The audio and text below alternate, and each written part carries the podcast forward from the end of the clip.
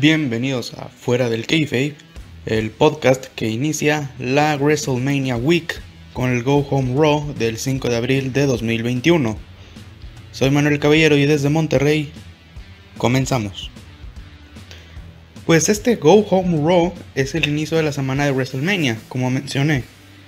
Y la verdad es que la semana tiene mucho contenido, lo listo aquí. Go Home Raw, Hall of Fame 2021, NXT TakeOver Stand Delivered día 1 y 2, NXT UK Prelude, Prelude, sí, WrestleMania SmackDown, WrestleMania 37 día 1 y 2, Raw Post WrestleMania y el NXT Post WrestleMania. No contaron el SmackDown post Magno Evento por alguna razón. Me baso de la publicación que vi en Instagram en la red oficial de WWE. Y la semana está repleta de eventos. Y no sé si logré hablar de todos. Pero hablemos primero de este Raw.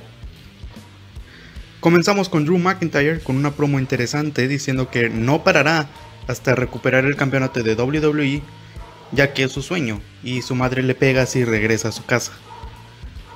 Bobby Lashley y MVP llegan para decir que él no es el único que esperó mucho tiempo para ganar un campeonato mundial.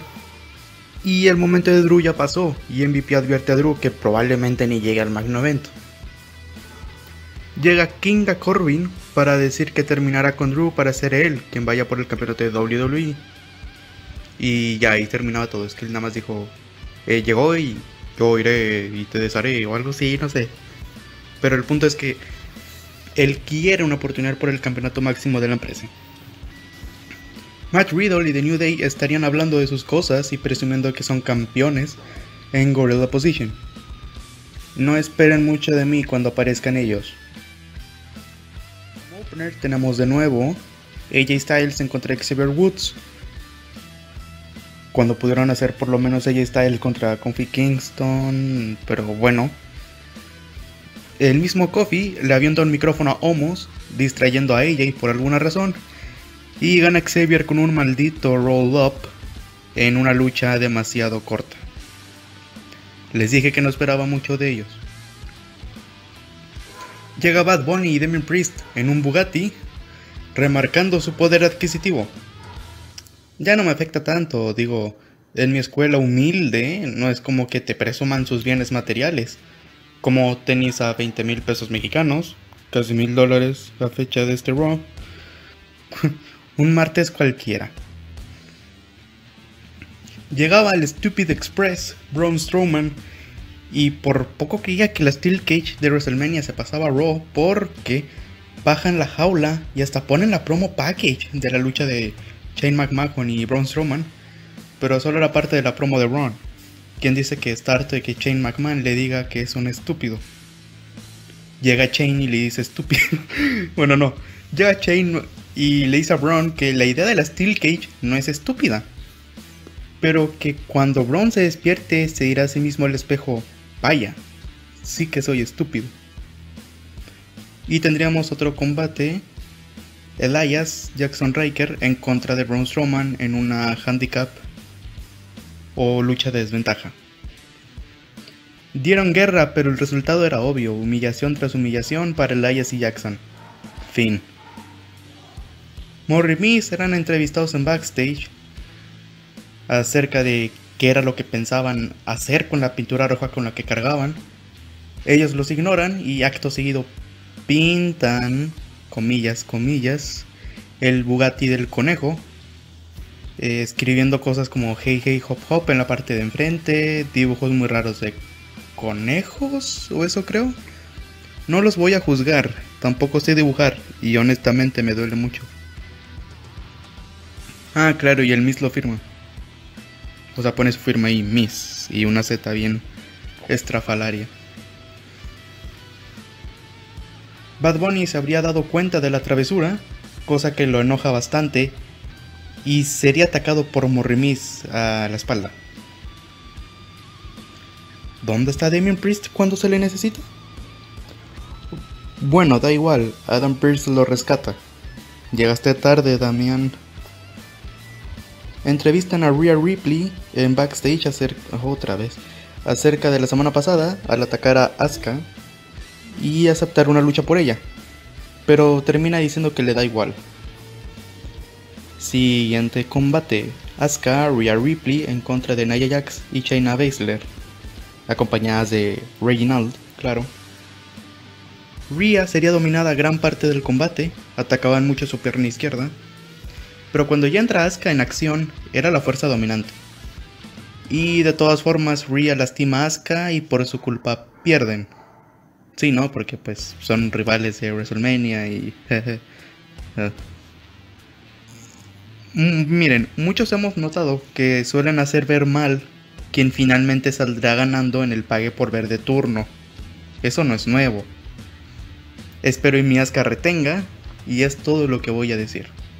Espero y hagan ese plot twist en donde te viste mal en, en la semana anterior al evento y en el evento igual y te va mal. No. Ya hicieron el ridículo con Asuka. Ahora hagan que retenga. Simplemente quiero eso. Nada más. MVP estaba ocupado en sus, con su celular y de repente es acorralado por Cedric Alexander y Shelton Benjamin, quienes están furiosos que en MVP porque creen que los tratan como luchadores débiles y mostrarán que Montel es un fraude. Enseguida sería entrevistado acerca de lo... Ok, sería entrevistado acerca de lo que pasó y Montel dice que todo lo que han logrado los tres es por mérito de él. Y tiene razón.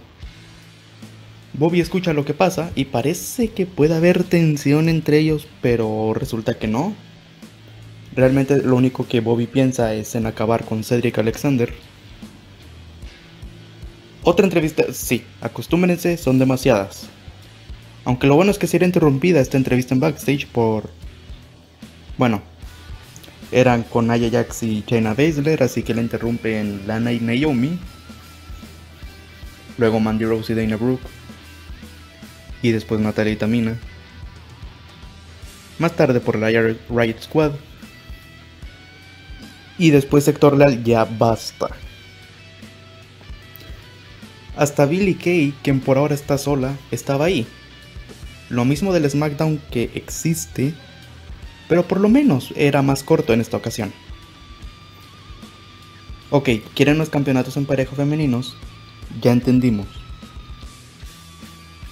Bobby Lashley en contra de Cedric Alexander.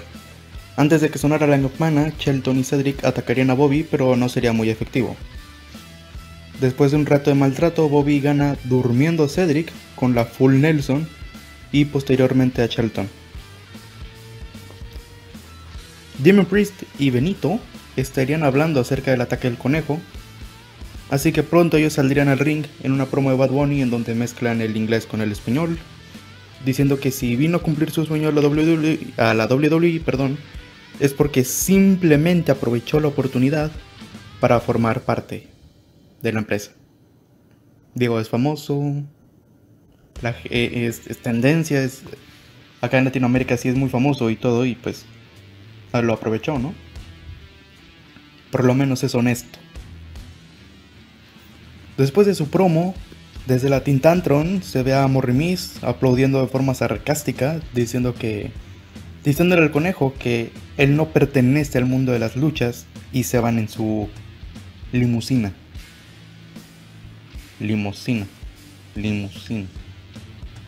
Limo. Mustafa Ali iba en camino al ring cuando es detenido por Sheamus, quien quiere hacer una alianza en contra de Matt Riddle, quien les pasa por el medio con su scooter. ¿Ha notado que cuando el toquín hace su entrada salen pájaros de colores? Ya tiene rato pasando y parece que nos olvidamos de las chanclas. Matt Riddle en contra de Mustafa Ali. Sheamus llega antes de sonar la campana para unirse a los comentaristas. Y bueno, Matt se burla de Sheamus poniéndose su sombrero. Y de ahí Ali tomaría ventaja. Pero generalmente fue el eslabón débil, digo. Matt Riddle lo dominó completamente. Algo que noté es que el campeonato de Estados Unidos estaba colgado en uno de los esquineros. Qué buen detalle, se ve bastante bien ahí. Mmm, sí, cierto. Riddle ganó relativamente fácil. una entrevista más, ahora con Drew McIntyre acerca del todopoderoso Bobby. O de Kinga Corbin, no sé. Main Event, Drew McIntyre en contra de Kinga Corbin. Quien gane va por el campeonato de WWE. Y no puedo creer que hayan hecho esto. Si ya estaba la lucha predestinada a ser eh, Drew en contra de Bobby. Es que se me hizo raro que cambiaran las reglas. Pero tampoco puedo creer que Corbin haya sido competencia y haya sido difícil para Drew. El Kinga sí estaba fuerte hoy, pero no se podía de otra forma. MVP le da el bastón que usa al Kinga y este por intentar conectar un golpe recibe la Claymore. Y ahora sí, Drew tiene el camino libre a WrestleMania 37. Todo bien, digo, ahora sí está disponible totalmente Drew para luchar en contra de Bobby sin interrupciones. Pero mi pregunta es, ¿dónde están Randy Orton, Alexa Bliss y The Fiend? Al menos yo no los vi. Honestamente creo que estuvo mejor este Raw que el de la semana pasada, que lo único que tiene es existir. Aunque sí estoy viendo que para todo quieren entrevistar en backstage. Probablemente esto ya tiene mucho rato, pero lo noté demasiado hoy. No sé si quiero mencionar de ahora en adelante, cada que sucedan estas entrevistas, a menos que pase algo más interesante, porque son demasiadas entrevistas y no dicen nada relevante a la vez. Pero bueno, esto ya será algo que yo veré en los siguientes programas. Así que con esto concluimos la primera parte de la WrestleMania Week. A continuación, Hall of Fame 2020 slash 2021.